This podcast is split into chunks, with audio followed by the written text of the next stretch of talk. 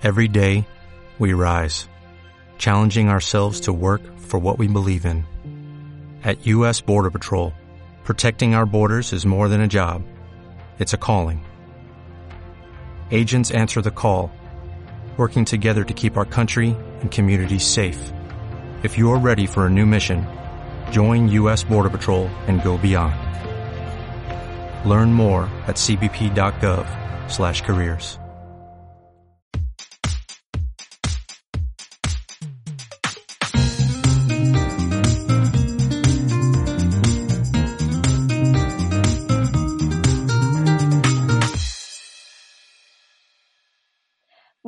a todos al quinto programa ya de Proyecto de Periodista, el podcast donde cada semana jóvenes del sector de la información y la comunicación comparten sus ideas, sus vivencias, sus temores y sus visiones sobre el presente y el futuro del periodismo. Hoy vamos a hablar de un tema que personalmente a mí me trajo de cabeza durante todo segundo de bachillerato, cuando no sabía en qué universidad entraría. Y es básicamente estudiar periodismo en una ciudad fuera del binomio Barcelona-Madrid. Y para hablar de esto, me he traído al podcast a Marta Espartero y a Marta Monforte. Bienvenidas, chicas. Hola. Hola, ¿qué tal? Marta Espartero se graduó en periodismo por la Universidad de Málaga en 2017 y ahora escribe reportajes y temas de segunda velocidad, como la llamas tú, para el español. Eso es. Y por otro lado, tengo a Marta Monforte, que se graduó en 2015 en la Universidad Tome I de Castelló y ahora cubre al Partido Popular y a Ciudadanos para Público. Las dos habéis estudiado en ciudades pequeñas o al menos ciudades que no son grandes centros informativos como Barcelona y Madrid, en el caso de España. ¿En algún momento os dio miedo tener más dificultades a la hora de encontrar trabajo por haber estudiado en Málaga y Castellón? Yo en mi caso sí que lo viví así, porque también tenía la opción, yo me quedé en mi ciudad, soy de Málaga y estudié en Málaga, y tenía la opción también de estudiar periodismo en Sevilla era una decisión que hubo que tomar porque también pensábamos que Sevilla ser la capital de la autonomía, que ya no es solo fuera del binomio Madrid-Barcelona, sino también era un, un, un, rasgo a tener en cuenta, pues pensamos que sí que iba a mm. ser un poco más complicado. Pero bueno, al final, por diversas circunstancias, quedarse con mis amigas, seguir viviendo en casa y que no conocer a tantísima gente en Sevilla, nos quedamos en Málaga. Y al final, pues fue una sorpresa en el buen sentido, porque en el caso andaluz para el, conocimiento de la gente de nuestra generación era más fácil encontrar prácticas en Málaga. Pero después eh, yo que tenía vocación de hacer periodismo nacional, eh, sí que sí que fue como decir, Dios mío, ¿y ahora cómo lo hago? ¿Cómo, ¿Cuál es el enganche? Porque las prácticas que me ofrecen en la universidad son todas en Andalucía. Em, ¿Cómo hacerlo? ¿Cómo hacerlo? Y al final, pues no resultó difícil, pero sí que había que saber cómo hacerlo. Yo creo que esa es el, la diferencia básica para mí. ¿Y en el caso de Marta Monforte? Sí, en mi caso, yo la verdad que no me lo pensé demasiado al, el, hecho de estudiar en Castellón, me apetecía mucho, porque además de que me quedaba en casa y quería quedarme en casa con mis amigos, con mi familia, la UGI en este sentido tiene muy buenas instalaciones de comunicación, me habían hablado muy bien, eh, la gente con la que había consultado de cursos anteriores estaba bastante satisfecha con la forma de impartir el, grado y a mí eso es lo que en principio más me, me, importaba, ¿no? No tanto luego pensar en un futuro, sino si realmente los cuatro años que yo iba a estar estudiando iban a servir para algo y si me va a dar una, una buena educación. Y luego también es cierto que ya en ese momento pensaba en quizá en irme un poco de, de Castellón en el futuro, ya no sabía si a Valencia, a Barcelona, que era mi primera opción, o a Madrid con un máster y es al final lo que hice. Pero en la educación así básica del grado no, no tuve ningún dilema de, irme o quedarme, la verdad. ¿Y cómo sentisteis al acabar la carrera? Porque al final es un año que es un poco complicado, no sabes estudiar máster, si hacer prácticas, no sé, en vuestro caso, ¿cuál fue la sensación? El mío fue un poco particular porque yo en tercero me fui de Erasmus y según aterricé, yo ya en el Erasmus, en mi caso me fui a Bélgica, en Bélgica no existe el grado en periodismo como tal, es comunicación y yo lo enfoqué de una manera bastante práctica. Entonces, llegué a Málaga cuando terminó el curso en junio y lo que tenía era unas ganas de marcha eh, en el sentido del trabajo eh, brutales. O sea, yo lo que quería era trabajar, trabajar y trabajar porque estaba un poco harta de eh, la teoría. Entonces, yo desde tercero, desde julio de tercero, o sea, ya sería el verano de tercero o cuarto, hasta terminar cuarto, realmente hasta el 30, 30 de junio, estuve haciendo prácticas en eh, la agencia F. Tuve una beca de un año, bueno, de seis meses y seis meses, eh, que con eh, un banco de Málaga. Y entonces yo es que cuarto lo viví realmente trabajando, porque solo hice dos asignaturas obligatorias y el máster, o sea, el máster, el, proyecto fin de grado. El resto me lo quité a través de prácticas y asignaturas eh, optativas. Y entonces yo cuarto lo... Y además le pasó lo mismo a mi grupo de, amigos más cercanos. Entonces estamos ya eh, metidos en redacciones. Entonces cuando llegó el verano de cuarto y a mí lo que me empujó a buscar prácticas en Madrid no fue tanto el que se terminara la carrera como que se me terminara el trabajo en F. Yo sabía que F era un muy buen trampolín, un escaparate como prácticamente ningún otro, y es lo que me llevó a pegar el salto, pero hasta que, que consigues hacer esa conexión y ves eh, las posibilidades que tienes, sí que es verdad que te da un poco de incertidumbre, pero yo creo que era incertidumbre de la buena, de la que te motiva a hacer cosas, de la que te dices, Dios mío, eh, es ahora o es nunca, es hora de pegar, la hora de pegar el salto, porque al final tiempo siempre hay. Después, si no, si ese verano eh, surgían otras, eh, otras oportunidades de trabajo en Málaga, como era mi caso, em, siempre podías hacer máster. O siempre podías dejarte el TFG para más adelante y, y, utilizar eh, esa, esas prácticas extracurriculares, pero todavía bajo el paraguas de la universidad, para intentar, para intentar eso, dar el salto. Y en mi caso, la verdad es que yo no hice prácticas, o sea, una cosa que es muy importante y creo que me ha servido mucho para el futuro es que las prácticas de la carrera eh, las hice en una empresa que porque me dieron una beca también del Santander y me las pagaban porque normalmente no están remuneradas y me di cuenta de lo que no quería.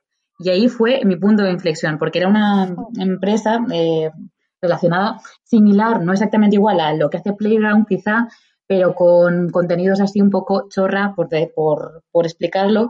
Eh, los sitios a los que me quiero ir de fiesta, las cosas que quiero hacer. Y decía, esto no lo quiero hacer, no lo quiero hacer. Entonces, a pesar de que la empresa me decía que me quedara y demás, cuando acabé las prácticas eh, me empecé a sacar idiomas porque ya era tarde para empezar un máster y eh, estuve de profesora en una academia y demás, y ya luego me planteé el hecho de venirme a Madrid y empezar con el máster en, en teoría política, que es lo que hice porque era el ámbito que más me, me interesaba del periodismo. En, el, en la carrera no lo tuve claro hasta tercero y cuarto, ¿eh? que quería hacer un poco de periodismo político.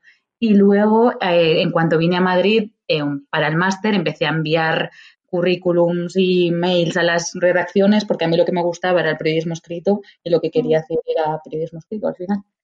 ¿Y creéis que estudiar donde lo hicisteis os ha enseñado algo que no hubieseis aprendido en universidades o ciudades más grandes? Ya no digo a nivel técnico, ¿no? Porque al final cada universidad, la carrera es un mundo, ¿no?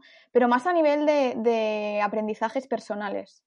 A ver, a mí me sirvió mucho el hecho de que, mm, digamos, no hay tanta, eh, no se dan las cosas tan por sentado en el sentido, eh, para nosotros, yo hablo para nosotros porque yo esta experiencia la viví mucho con mi grupo de amigos y varios de mis amigos están también que han estudiado en Málaga y venimos todos, ya te digo, la Universidad de Málaga, que ni siquiera es la, es la, la capital andaluza. Eh, estamos muchos trabajando en Madrid, en medios nacionales y con puestos bastante consolidados.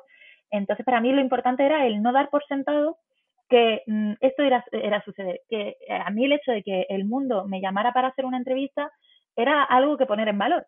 Y yo creo que, eh, a lo mejor me equivoco, pero creo que desde estudiando en, grandes ciudades, en las que, ya no tanto por la ciudad en sí, sino en las que estén eh, grandes redacciones de medios, eso se da como un poco por sentado. Mm. Eh, entonces a mí eso, esa humildad sí que me la enseñó. Y aparte, el periodismo local, donde empecé a hacer las primeras prácticas, es, es la mejor escuela de largo.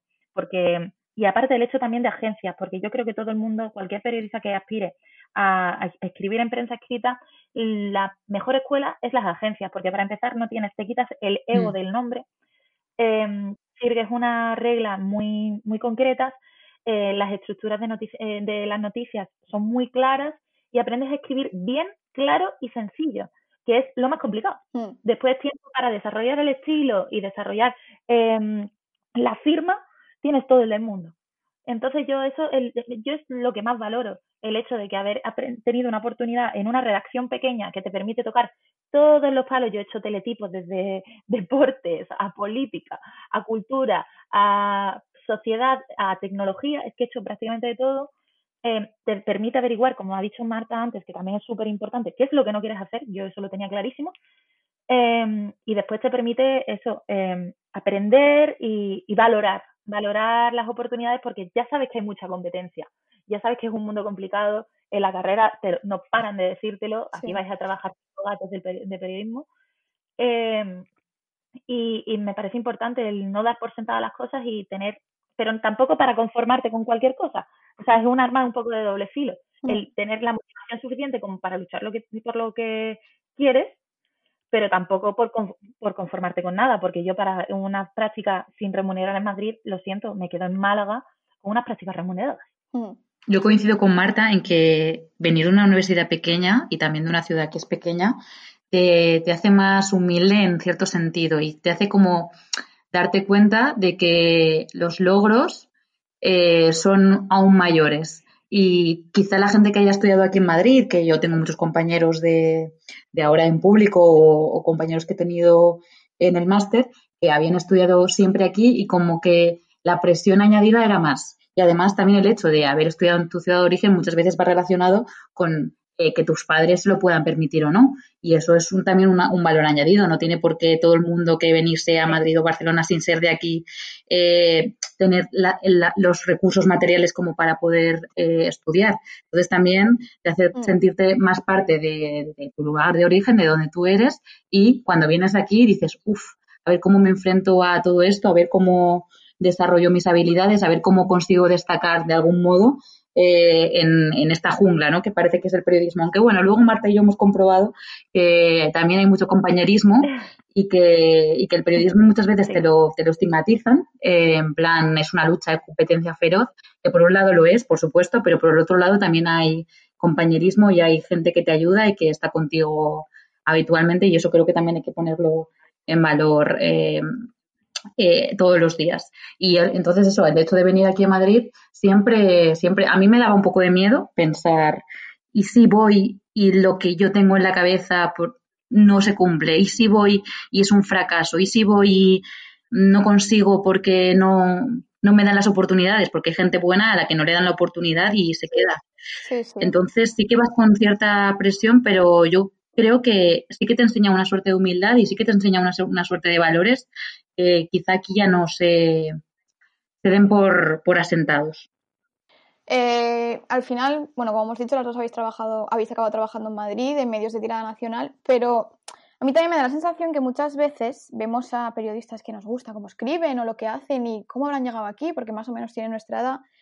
Entonces, me gustaría un poco que explicarais cómo ha sido vuestra trayectoria profesional, o sea, cómo conseguís acabar mm, Marta Espartero escribiendo en, en el español, perdón que me voy a liar con los nombres, no, Marta. y, Marta y Marta Monforte escribiendo en público. Entonces, por ejemplo, eh, Monforte empieza tú explicando un poco cómo pasas tú de ser estudiante de la UGI Castellón a estar donde estás ahora. Pues en mi caso es bastante gracioso. Nada, yo estuve en Castellón, también como hice Erasmus. El Erasmus yo lo recomiendo mil millones de veces a quien escuche este podcast, por favor. Muy importante sin duda.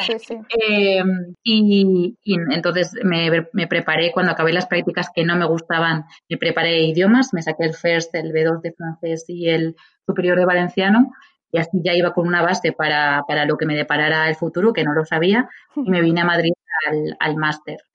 Eh, cuando comencé el máster, pues empecé a enviar mails como una loca a todos los medios que, que conocía o que me gustaban, entre los que estaba público, por cierto, y otros y o, me, o no me contestaban o me contestaban en plan, eh, ahora no te necesitamos, tal. Y yo pues me deprimí un poco. eh, pero bueno, eh, lo seguí intentando.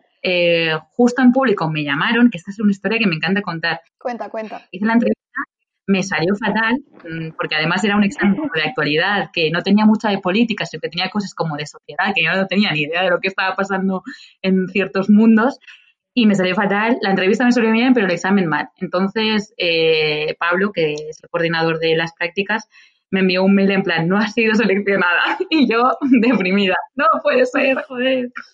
Y al poco, al mes o así, me llamaron del Ayuntamiento de Madrid que estaban poniendo en marcha una radio M21 que necesitaban trabajadores, trabajadores, no gente de prácticas, con contrato de trabajador y que habían visto que yo estaba apuntada en el paro, que era periodista y que les cuadraba mi perfil porque tenía menos de 30 años y tal, y me dieron la oportunidad de estar trabajando en esa radio durante seis meses. y me sirvió un montón tanto para ahorrar como para aprender de cómo funciona la radio, que también es un medio que me gusta mucho.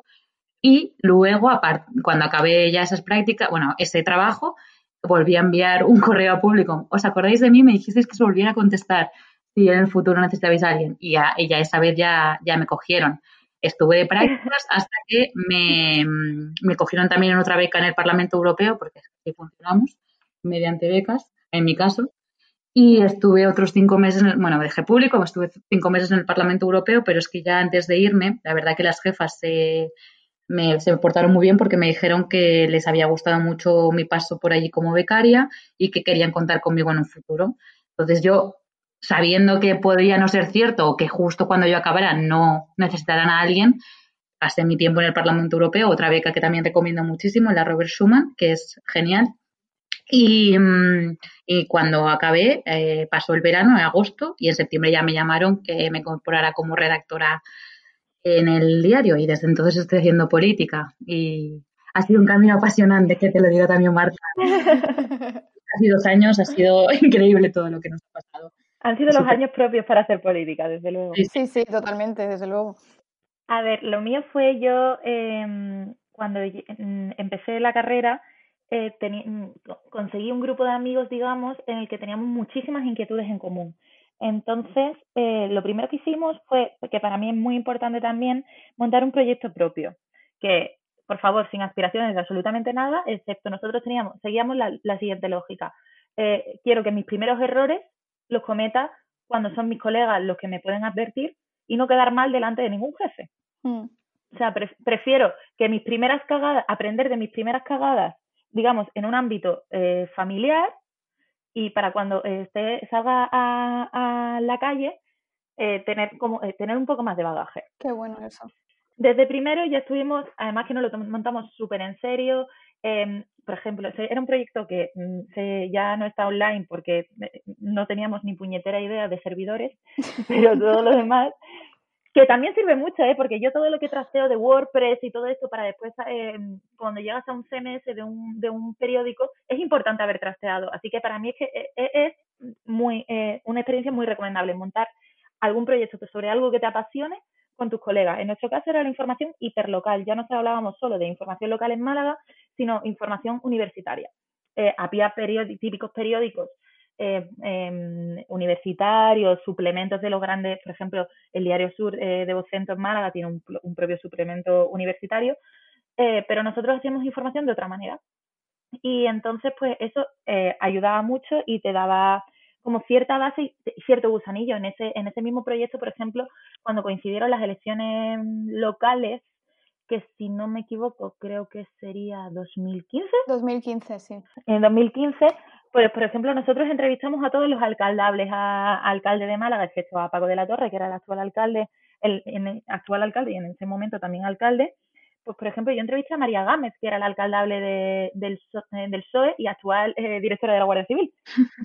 Eh, y todo con un enfoque como muy muy juvenil. Yo recuerdo que el titular de esa entrevista que era hemos convertido el botellón en un problema político, por ejemplo que eso no tiene, pero e, era lo que te servía para motivarte, saber qué era lo que te gustaba y para, ya te digo, los primeros errores, ser consciente de que es que vas a cometer muchísimos errores y eh, hacerlo de esa manera. Después yo me, me en segundo, eh, aparte de ese proyecto, lo compaginé con otro proyecto de radio en, en COPE Málaga, también sobre información universitaria, y ahí es cuando ya empecé a meter la cabeza, digamos, en redacciones. Me quedé, hice un par de proyectos también con ellos. Eh, estuvimos tanteando para prácticas de verano, al final por otras circunstancias no las cogí. Y ya te digo, después cuando volví eh, del Erasmus enganché la beca de F porque tenía muchas, muchas ganas de empezar a trabajar. Y, y cuando vi que se había terminado, yo me sentía un poco en desfase con el resto de mis compañeros de clase porque ellos empezaban, digamos, a hacer las, las prácticas en ese momento. Y yo iba como con un par, un poquito de, de, de ventajas o de delantera en ese sentido. Em, yo ya estaba cobrando todo, o sea, yo cuando digo que estaba haciendo prácticas, todas ellas fueron remuneradas. Los primeros meses en COPE fueron sin remunerar y evidentemente el proyecto este con mis colegas eh, fue sin remunerar. Eh, Obviamente. Pero todo eh, para mí era importante que eh, poner en valor mi trabajo en ese sentido. Y después cuando llegó el, el tiempo de, de, cuarto de carrera, yo no estaba, o sea, yo no me planteé el momento máster en ningún momento porque eh, no había un máster que me convenciera, sinceramente. Eso era así. Entonces, eh, al final me veía haciendo el máster del país o del mundo y tampoco tenía, ¿sabes? Como tantas ganas de pegar el salto de esa manera. Entonces prefería, la idea era en un principio quedarme en Málaga haciendo prácticas durante todo el verano y en septiembre hacer el TFG y ver, ir viendo. O sea, no tenía mucha más prisa porque ya venía como con mucho acelerón, pero sí que es verdad que lo que no quería era quedarme parada y para mí el máster, en mi mentalidad en ese momento, era eh, pararme el sentido de que ya tengo el pulso de la calle, ya tengo eh, estilo a la hora de trabajar, he cubierto cosas importantes y no me apetece volver a las aulas. Que es una, que mm, si no hubiera tenido eh, las oportunidades que tuve después, pues probablemente lo que hubiera hecho, porque hay otro, después sí encontré otras áreas que sí me interesaban más. Pero esto, lo mío al final de cómo desembarcar en Madrid es otra historia que Marta se conoce y que es muy divertida, era que, mm, y yo creo que se puede sacar bastante lección de ella, era que mm, mi grupo de amigos se enteró de que el mundo buscaba becarios y que era una convocatoria abierta, en el sentido de que no eran solo eh, eh alumnos de, eh, de la Universidad de Madrid. Echaron todos el currículum y llamaron a todos los a las, para las pruebas menos a mí. fue un palo, fue así, fue así. Y fue un palo muy importante, porque era como, no lo entiendo. Tenemos todos el mismo currículum, yo tengo idiomas, soy la que más experiencia laboral tiene y llaman a todos menos a mí. ¿Qué coño? Y entonces, pues em, yo lo que hice, porque em, ya te digo que fue un palo moral importante, lo que hice en ese momento fue cogerme un avión e irme a ver una amiga mía que estaba de Erasmus, mientras mis colegas subían esa misma semana a Madrid para que todos ellos pudieran hablar de lo suyo y a mí no me diera envidia. Básicamente fue así. Podría edulcorarlo de otra manera, pero fue así. Y entonces em, mi novio de aquel momento, eh, en, la, en, la, convocatoria del mundo, que él sí vino a hacerla, em, se enteró de que en el español también buscaban becarios. Y él pues mandó mi currículum porque los teníamos todos los de todos para que e, eso es, eso es lo que hicimos nosotros. Hicimos como estrategia de grupo. Todos teníamos los currículums de todos por si veíamos algo lanzarlos porque también lo teníamos muy hablado porque todos queríamos en gran medida acabar en Madrid y en gran medida estamos aquí todos y, y pues me llamaron vine a hacer las pruebas un examen de actualidad también que fue perrísimo, pero perrísimo, es que me acuerdo perfectamente, eh, la redacción del español un sábado a las ocho y media de la mañana, llena de becarios, pero radicalmente llena. O sea, no he visto tanta gente nunca, no somos ni tantos trabajadores. O sea, es brutal. Eh, a mí el examen me salió fatal. Me recuerdo que me una, una pregunta era el porcentaje exacto, exacto, de por el que Pedro Sánchez había ganado las primarias del PSOE. Uf, qué tiempo, sí. Y, digamos que a mí me salió fatal el examen.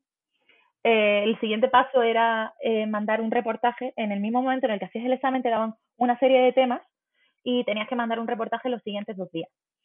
Eh, y entonces, pues yo hice La muerte y resurrección política de Pedro Sánchez, que en ese momento ni manual de resistencia ni, ni leches, ¿no? O sea, no muerte y resurrección política, Pedro Sánchez lo ha hecho varias veces y en ese momento ni se vislumbraba. Pero bueno, eh, hice un report, con, ya te digo, con buenas fuentes y el bagaje que ya me había permitido y la soltura que me había permitido eh, el estar todo el día al quite con las agencias, porque de hecho lo hice, las llamadas, las consultas a las fuentes y la escritura del reportaje lo hice mientras estaba trabajando, es decir, yo estaba en mi, en ese momento eran seis horas de prácticas en F y por la tarde eh, pues seguí, seguí con esto porque solo tenía realmente un día. Claro. Y le escuchó mucho y me, y me cogieron y me vine así a lo absolutamente loco, eh, con dos semanas de antelación a Madrid, un poco a ver por dónde me venía el viento. Al menos la, la empresa que, que, que, ahora te contrata no te rechazó, que yo siempre se lo digo al coordinador, me rechazaste. Bueno, pero luego vuelves como con más fuerza si te han rechazado primero. De hecho, es que tengo entendido que también le pasa a otra compañera que ahora también está contratada, que entramos más o menos al mismo tiempo, eh, meses antes que a mí le pasó algo similar, como que le dijeron que no, luego que sí, en fin, y ahora contratada también. En fin, ironías. A mí tía, lo que me pasó es que el mundo ni siquiera me le gustó mi puerco currículum y eh, a mis amigos eh, y, todos los de mis amigos sí y me volvió a pasar una, una cosa similar con el Málaga hoy que es el digamos uno de los tres periódicos de Málaga que es del grupo Yo un grupo andaluz de prensa, y a todos los llamaron para las prácticas otra vez, menos a mí. Eh, Marta, piénsalo, piénsalo. No, a mí lo que me decían, o sea, porque yo evidentemente monté pollos, porque dije, a ver, esto, esto es broma. O sea, ¿por qué? Y muchas veces lo que me decían era que mm, en la plataforma a través de las que se solicitan las becas, las prácticas extracurriculares en, en Andalucía, que se llama Ícaro, que es la que también la que armoniza, digamos, todos los sueldos de los becarios y tal, las condiciones, digamos, que si tú haces em, prácticas extracurriculares en Málaga, Sevilla o donde sea, es que si haces seis horas, cobres un mínimo eh, armonizado, para que no haya, digamos, eh, que eso es un puntazo de la Junta, la verdad. Y entonces pues me dijeron que bueno, que había, habido cierto problema con el, con el currículum a través de esta plataforma porque, mm, porque como yo estaba cursando el Erasmus y ellos no, em, pues digamos que iba por otro filtro y que al final pues ese filtro normalmente no lo, no lo, no lo utilizaban las redacciones, pero bueno, al final la jugada salió bien, me quedé en el español, estuve dos meses de becaria, em, en Nacional me dijeron sencillamente, em, no, no hay hueco para becarios, el, pero eh, el jefe de reportaje se fijó en mí, me dijo, tienes un mes para currártelo. Y fue un mes en el que trabajé como una puñetera loca. Eh, me fui, aparte, o sea, reportaje ya no solo en Madrid, estamos hablando, yo me acuerdo de coger el coche e irme a, Jaén un día, a un pueblo a ver los antecesores de, los antepasados de Puigdemont, que son de un pueblo de Jaén. Sea, lo recuerdo como un mes muy loco, pero al final lo que conseguí es que se fijaran en mí y me ofrecieran un contrato principio fueron seis meses em, en práctica, eh, o sea, era contrato en práctica. Después fue, se amplió a un año y medio porque el máximo que permiten los contratos en práctica son dos años. dos años. Y después de ahí, pues que directamente me hicieron indefinido. Así que yo lo que digo es, lo que hay que sacar de estas historias es, uno, confía en tus colegas. Dos, eh, si te dicen que no, y eso eh, a Marta también le, lo que dice su historia, si te dicen que no, sigue insistiendo. O sea, que te digan que no puede ser muchas veces porque no estás en el momento correcto, en el lugar oportuno, porque el medio está por cualquier cosa o simplemente porque sigue insistiendo. Es que eh, por insistir no pasa nada y no sabes la de mm. currículum que se quedan por el camino por, por no insistir, por decir, no, quiero ser pesado, sé pesado. Después con una fuente vas a tener que seguir siendo igualmente pesado. Marta y yo bien lo sabemos. Eso lo, sabe, eso lo sabemos. O sea, vas a tener que ser un puto pesado. Así que mm, quítate esa vergüenza porque no sirve para nada. Queridos oyentes, si os metéis en política, hacer periodismo político, vais a tener que ser muy pesados, muy, muy, muy pesados. O los políticos os van a ignorar mucho, sobre todo si, si tu medio no les gusta demasiado, pero no pasa nada. Claro, te van a llamar a horas, te van a poner todas las excusas del mundo. Eh, y otra cosa muy importante, si vas a acabar haciendo periodismo político, y Marta, tú me lo vas a decir, es saber que tienes que ser simpático aunque no te apetezca. Uf, eso, eso, eso es muy importante. o sea, y hay que saber mantener una conversación con ajenos que parezca normal, pero que en el fondo esté, esté detrás de, de algo. Pero sí, sí, a mí me costó mucho aprender que, bueno, que aunque yo tuviera un mal día o alguien me cayera como mm, fatal, eh, iba a tener que poner, eh, que poner una sonrisa y preguntar. Esperemos que no se estén escuchando ninguna de las fuentes, porque... No pasa nada, ya, ya, lo, ya lo saben, ya lo saben. Antes de nosotras ha habido muchas. Sí, sí. Pues bueno, ahora que ya tenéis las dos un trabajo que veo que os encanta, que os apasiona, mm, ¿cómo es un día de trabajo con vosotras? Por ejemplo, eh, porque a lo mejor lo del tema de los reportajes que estás haciendo tú, Marta, es partero, es más diferente, ¿no? O sea, ¿cómo, ¿cómo es un día de trabajo para ti antes del coronavirus? Antes del coronavirus, pues un día haciendo reportajes, pues básicamente es estar con los ojitos abiertos eh, todo el rato y buscando eh, sobre los propios temas de actualidad. Ya te digo que yo hago reportajes que son así como muy transversal, pero yo hago reportajes, digamos que de nacional. Hago reportajes o políticos o de sociedad. Y mm, es sobre los grandes temas que están eh, sobre la mesa en estos momentos, buscar el ángulo que no está contado.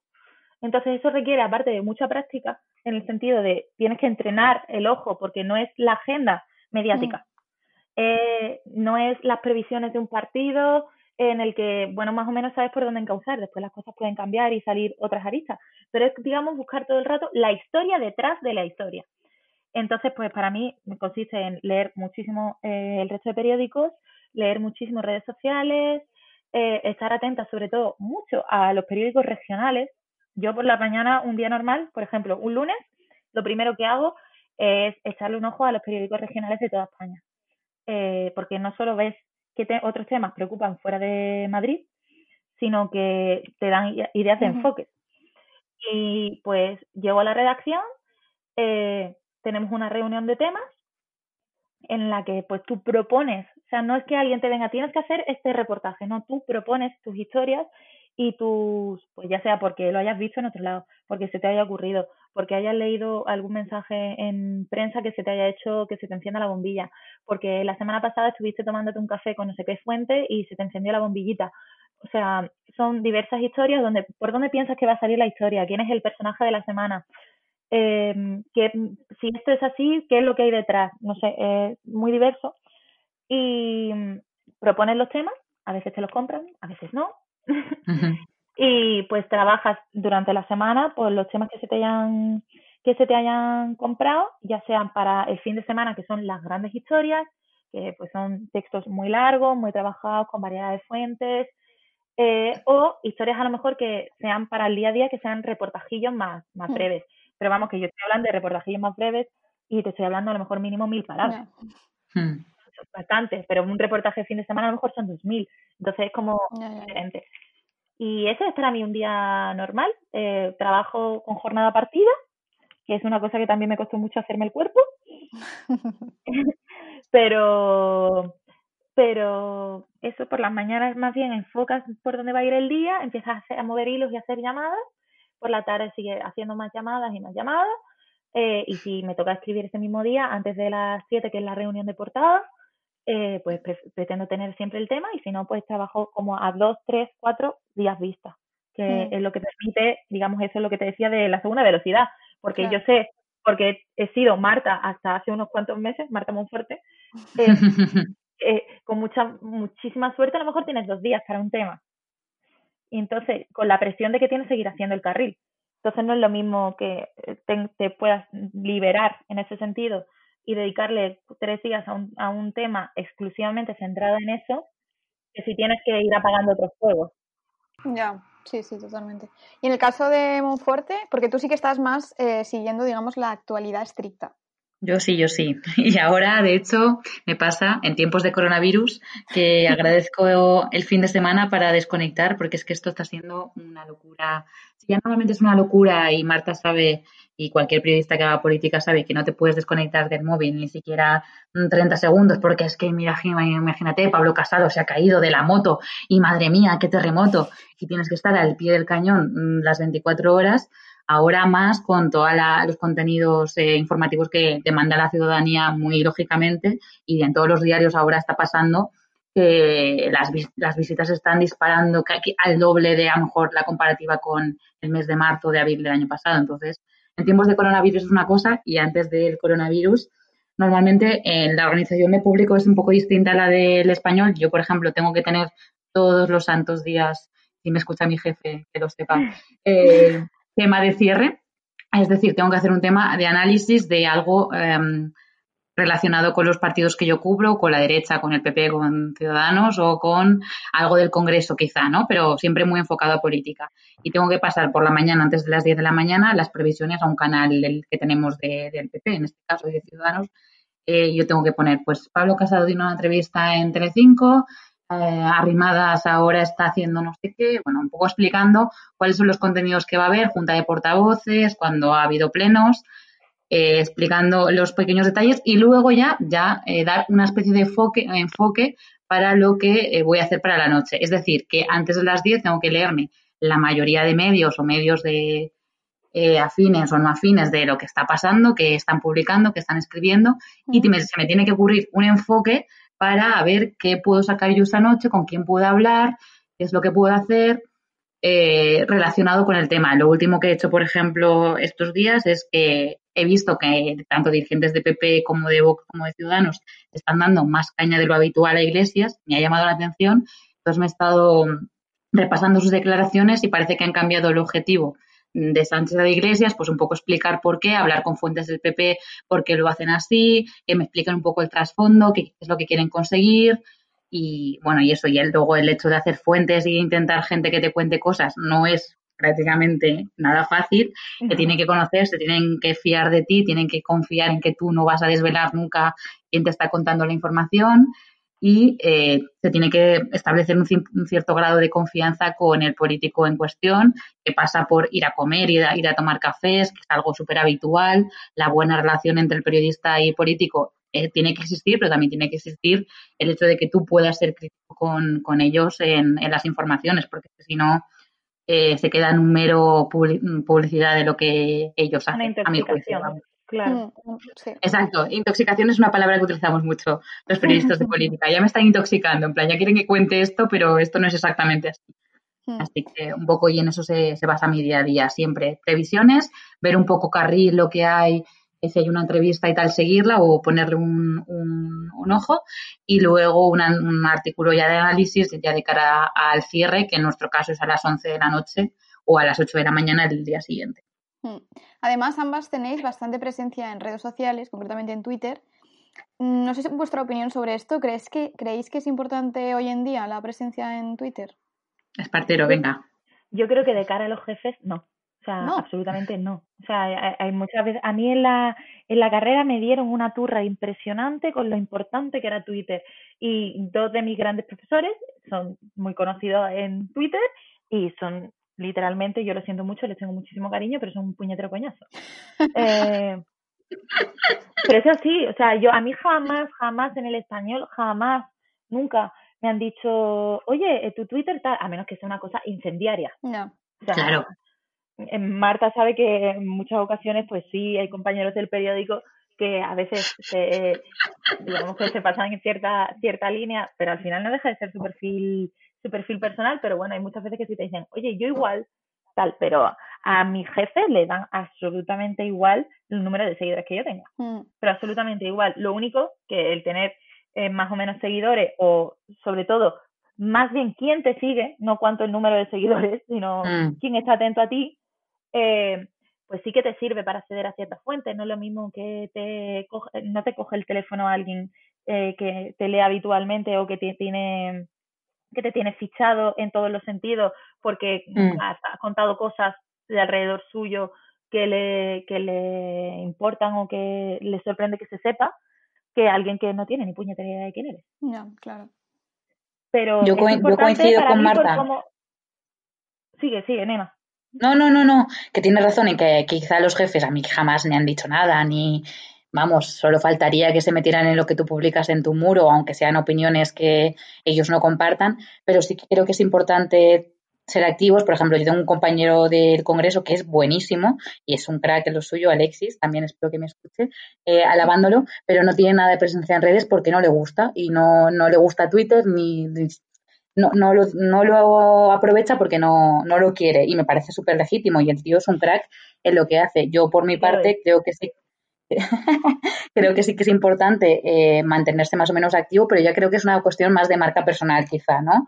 Eh, el hecho de que tú pongas tus eh, artículos, yo casi siempre comparto los míos o los que me parecen interesantes, porque creo que así pueden llegar a más público y, y también es verdad lo que dice Marta, que si te conocen dirigentes políticos y te siguen, eso también te puede llegar a tener pues cierta promoción dentro de, de, de, redes que luego te sea más fácil hablar con ciertas fuentes o, o que les hables en algún momento y digan quién es esta chica, ¿no? Y te busquen y digan, vale, pues eh, escribe para, para aquí, le sigue esta, ¿sabes? Tienen más, te tienen más o menos localizado y saben un poco eh, si se pueden fiar de ti o qué es eh, lo que estás haciendo, qué informaciones normalmente sueles compartir, etcétera. Entonces, en esa parte sí que sí, lo, sí que lo creo bastante necesario y me parece que las redes están muy bien, siempre y cuando, evidentemente, los periodistas también tenemos que dejar un poco de mirarnos el ombligo y pensar que nosotros somos los que dirigimos este país, porque por suerte, por desgracia, no lo, no lo somos y a veces lanzamos ciertas consignas súper categóricas, y aquí me incluyo, evidentemente, todos tenemos que hacer un ejercicio de autocrítica y pensar que, eh, bueno, pues que a lo mejor si no coincide con lo que estamos haciendo, no pasa nada. Lo que sí que es verdad que tenemos que ser honestos, reconocer cuando nos equivocamos, intentar también ser rigurosos en la medida de lo posible para que nadie nos diga esto no es cierto o esto lo has inventado y, no es así. Mm. Eso sí que es muy importante. Yo, soy muy fan de si te responde alguien en contra de tu tema en Twitter o en contra de una opinión, yo, Marta lo sabe, soy bastante propensa a contestar. De manera, uh contesto uno o dos y muchas veces ella lo sabe porque se lo he consultado a ella misma. plan, me estoy pasando con esto. Pero yo creo que sí, porque es parte, o sea, mm, Twitter tenemos que... trabajo. Claro, tenemos que tener en cuenta mm. eh, que no es un altavoz, porque sí, es una, es una red social en el mejor de los sentidos, igual que saber utilizarla bien te puede llegar a ciertas fuentes o ciertos enfoques o ciertas informaciones que no, no tenías en cuenta. Eh, lo mismo es que, pues, si te has equivocado o has hecho una cosa, mm. eh, quizás ya no hablo tanto de equivocaciones, pero sí de imprecisiones, pues eh, aceptarlo, asumirlo y, pedir perdón y dar las gracias por la lectura encima. O sea, yo creo que es importante también esa humildad y me parece muy importante tener en cuenta que es una herramienta de trabajo más, en el sentido de las mm. relaciones públicas que hemos comentado y también de que saber buscar bien en Twitter, en Instagram, en mm. Facebook, te permite tener el ojo entrenado y con la, la mira de, de, digamos, con una capacidad más amplia Mm. de, poder contar lo que está pasando. Sí, sí, coincido, coincido total, porque es que lo que, no, lo que no hay que hacer, yo creo, es contestar a quien nunca te va a hacer una crítica constructiva o no te va a decir, mira, qué interesante, o en este no, te va a decir, yo qué sé, barbaridades, ¿no? Mentirosa, no sé qué, manipuladora, etcétera, de estos. Los haters, no y las cuentas de ultraderecha, en mi caso, que me acosan, tampoco. O sea, eso sí es verdad que no, nada. Pero la gente que te dice, oye, mira, esto cómo es, me lo puedes explicar, no está bien explicado. Incluso los comentarios dentro de tu propia noticia, ¿no? También es importante leerlos para ver si la gente le ha quedado claro lo que estás explicando, no, oye, mira, yo alguna vez lo he leído y he dicho, pues tenéis toda la razón, voy a cambiarlo porque no se entiende lo que estoy explicando, ¿no? Quizá, y eso sí que es muy importante porque es lo típico que te dicen todos los profesores o incluso tus jefes, tienes que escribir para gente que no sabe nada de lo que estás hablando. No puedes ahí poner una palabras. random, claro, una persona random que llega a tu noticia, tiene que enterarse de todo. Hmm. Ya, ya, ya. Sí, sí, totalmente de acuerdo. Eh, ahora os voy a lanzar la pregunta estrella del podcast, que es eh, ¿cuánta gente de vuestra promoción está trabajando de lo suyo? Aproximadamente. Porque sí que es verdad que da la sensación, o al menos mm, cuando acabas la carrera y durante toda la carrera, que es muy difícil encontrar trabajo cuando acabas. Entonces, de vuestra promoción, ¿cuánta gente creéis, más o menos, que ha conseguido trabajar de lo suyo? Vale, pues yo creo que compañeros trabajando de lo suyo, nosotros en la promoción seríamos unos 90. Hmm. Em, claro, aquí también entra en juego pues toda la gente que has perdido la pista, ¿no? Claro, por eso aproximadamente es imposible saberlo exacto. Yo por unos 30. Bueno, 30, yo creo que unos 30 contando gente que pues está de freelance o de falso autónomo, que es uno de los grandes males de nuestro tiempo. Eso, y también te da para eh, podcast, Paula. Sí, sí. Total. Todo llegará. Total. Pues yo creo que sí, unos 30 entre mucha mucha comunicación y mucha gente que, que buscaba dedicarse a la comunicación, quiero decir, o sea, el lado oscuro mítico yo creo que en, en los tiempos que corren se ha desdibujado un poco. Eh, pero sí, yo diría que en medios, 10 mm, y me igual me estoy tirando un poco mm. por medios nacionales. Medios nacionales igual 10. En medios completos, pues 20, 15, 15 más bien. Y el resto, pues gente que, pues, yo qué sé, comunicación de grandes empresas, de hoteles. Profesores, mucha gente acaba de profesor. Profesor, sí, es verdad. Yo creo que de mi promoción no acaba nadie de profesor, que mira Claro. Que yo sepa, ¿eh? Claro, es que esto ya jugamos. Pero sí, 25 o 30. En la mía, creo que te lo comenté, Paula, que los vi, vi hace poco a algunos de mis compañeros con los que mejor relación tenía mm. este, estas navidades y la verdad que me alegré muchísimo y me dio muchísima pena porque vi eh, realmente cómo está la profesión, porque al final tendemos a pensar que como estamos nosotros, eh, está el resto de la gente. Y no, evidentemente no es así.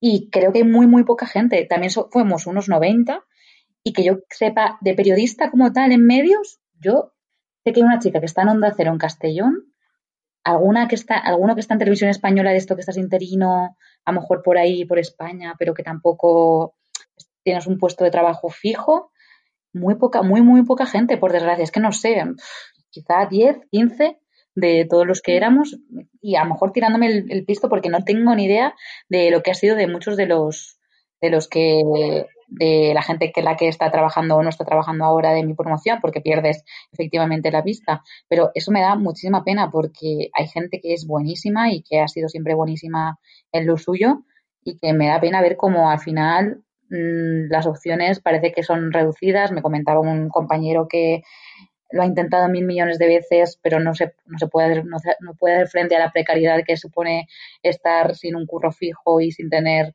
claro hacia dónde vas, teniendo unos gastos, haciéndote mayor, creciendo un poco. Mm, sí, sí. Entonces, muy, muy poca gente. Y alguna vez que me ha hablado algún compañero, ay, te he visto en la tele, no sabes qué ilusión, me alegro muchísimo por ti y tal.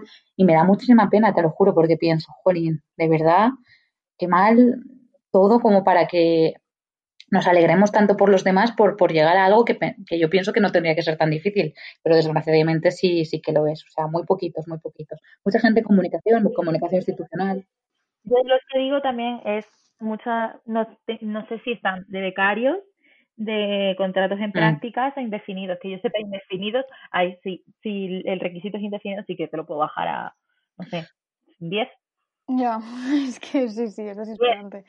Y, y, y, siendo optimista, porque hay gente que me baila todavía en el sentido de que, bueno, no sé cuál es la circunstancia, pero a mí me tengo de mi grupo de amigos, por ejemplo, eh, dos que son buenísimos, buenísimos, buenísimos, y que lo intentaron en Madrid sin mucha suerte. Eh, y al final están en Marga, pues uno haciendo, que se le, le, está yendo medio bien, pero ya te digo, está de freelance y no en medio, sino trabajando un poco eh, entre medios, eh, comunicación corporativa, eh, viviendo de colaboraciones, muchas en público, por cierto, que es un buen medio para colaborar, y otro que, está pues encadenando eh, prácticas en máster. ¿Y Álvaro? Álvaro López. Sí. Álvaro López no estudia en la UMA. Ah, vale, vale, no lo sabía. Perdón, ¿eh? que hemos metido esta conversación. eh, un saludo a Álvaro López si nos escucha. saludo, saludo. Y ahora ya la pregunta final, me gustaría que lanzarais un consejo o un mensaje a los jóvenes que están empezando la carrera ahora, en, no solo en ciudades pequeñas como vosotras, sino también un poco, o sea, específicamente sí, pero también en general. Y también pues a jóvenes que hayan acabado la carrera ahora o que la hayan acabado hace dos, tres años y no están encontrando mmm, su sitio o lo que quieren hacer o no están encontrando oportunidades. ¿Qué mensaje o consejo les lanzaríais? Yo el primero es eh, sé consciente de lo que puedes llegar a permitirte y sé listo, marca una estrategia. Eh, aprovechate de las oportunidades que hay, que son pocas, pero por ejemplo Marta lo ha mencionado, la beca de Robert Schuman es la leche, yo también consideré hacerla, hay muchas becas que no se conocen, eh, pues tipo la Fulbright o la Caixa, y si quieres directamente como me pasó a mí, en el sentido de quiero empezar a currar ya de ya, eh, analiza y hazte una buena estrategia, pero sobre todo no desesperes. No desesperes y, y no te culpes si no sale, porque hay muchas veces que las oportunidades no son las mismas si vienes de una universidad pública que si vienes, por ejemplo, de la Universidad de Navarra.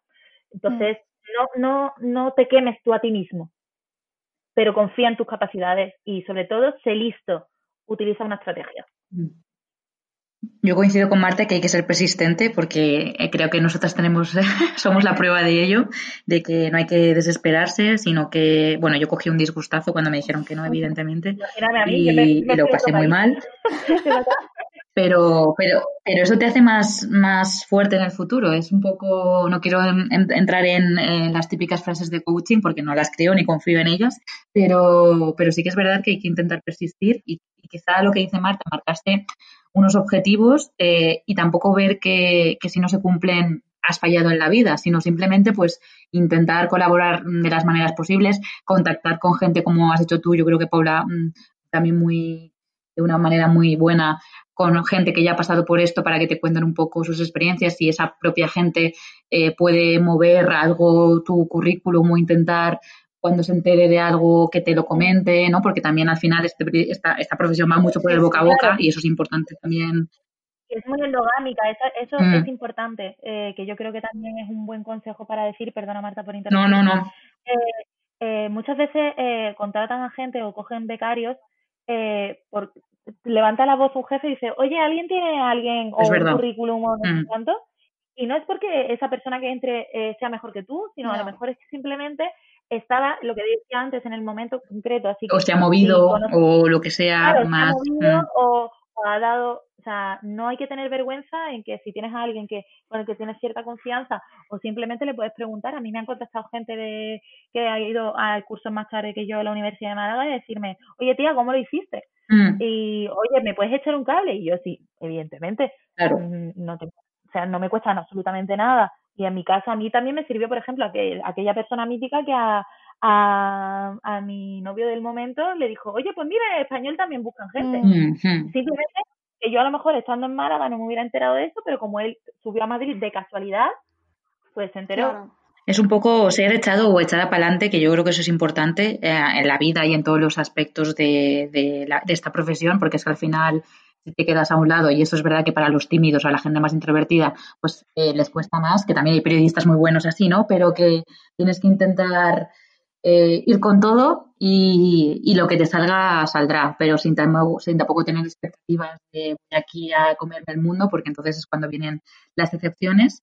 Y pues ser perseverante poco a poco, si realmente crees que hay algo que vale la pena mucho lucharlo, intentarlo, intentar hablar con gente, mirar quién curra en qué medio, a ver cómo, de qué manera puedes hablar con ellos y de qué manera puedes intentar llegar hasta ahí y, poco a poco, la verdad que, aquí nadie nace sabiendo y todos eh, intentamos, no sé, salirnos de alguna manera. No puedes quemarte a ti mismo.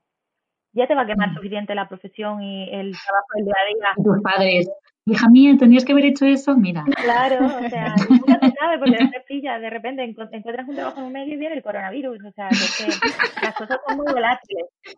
Y lo que me comentabas tú, Paula, el otro día, que los pobres de la beca Schumann de este año, claro, es que antes claro, que... Es que no, no, o sea, te puede pasar cualquier cosa. los de la beca Schumann que hiciste tú este año llegaron aquí en marzo. Claro, es que... Y a los, a los siete, al, sí, a la semana cerraron el Parlamento. Ay, los pobres, de verdad. Claro, o sea, es que Sí, sí, de este mundo no te puedes fiar nunca. No, no, no, no. Y también es muy duro. Yo alguna vez lo he hablado con Marta que estos años son muy buenos, pero luego veremos cuando queramos ciertas estabilidades en nuestras vidas. Eh, esta profesión es tan cambiante que tampoco sabes dónde vas a estar mañana, lo cual para mí en estos momentos de mi vida es algo positivo. Claro. No me gustaría estar en un sitio que diga, uff, voy a estar aquí 40 años, que eso es muy positivo para mucha gente, ¿no? mi rutina para los próximos 30 años, claro que sí. Yo conozco a gente que es lo que está deseando hacer, ser funcionario y saber dónde va a estar los 40 próximos años. Yo no, es que eso no es algo que me plantea ahora ni que quiera saber. Y eso también va un poco con tu personalidad y tu forma de, plantearte la vida. Tienes que conocerte un poco, saber ¿no? lo, que, mm. lo que quieres hacer. Exacto. Conocerte muy bien a ti mismo, a ti misma es súper importante, la verdad. Y saber lo que quieres y lo que no. Yo empecé la carrera diciendo que quería hacer periodismo deportivo, por ejemplo, y mírame. O sea, e, es, importante y yo por eso también recomiendo el moverse de haciendo prácticas en mm. tu ciudad, sea la que sea, desde el primer momento, porque lo que te permite es eso, porque, por ejemplo, el periodismo internacional suena una cosa estupenda, pero cuando estás en una redacción te das cuenta que tiene mucho más de trabajo de oficina que de, de, de que te manden de enviado especial a ningún lado. Entonces, que está muy guay también, pero a lo mejor no es exactamente con lo que tú soñabas. Es importante darse cuenta y sobre todo eso, perseverar. Pues con estos consejos nos quedamos. Muchísimas gracias, chicas, por estar aquí y por contarnos vuestras experiencias. Un placer, la verdad. Y a los que nos escucháis, pues nos vemos el próximo miércoles en el próximo programa.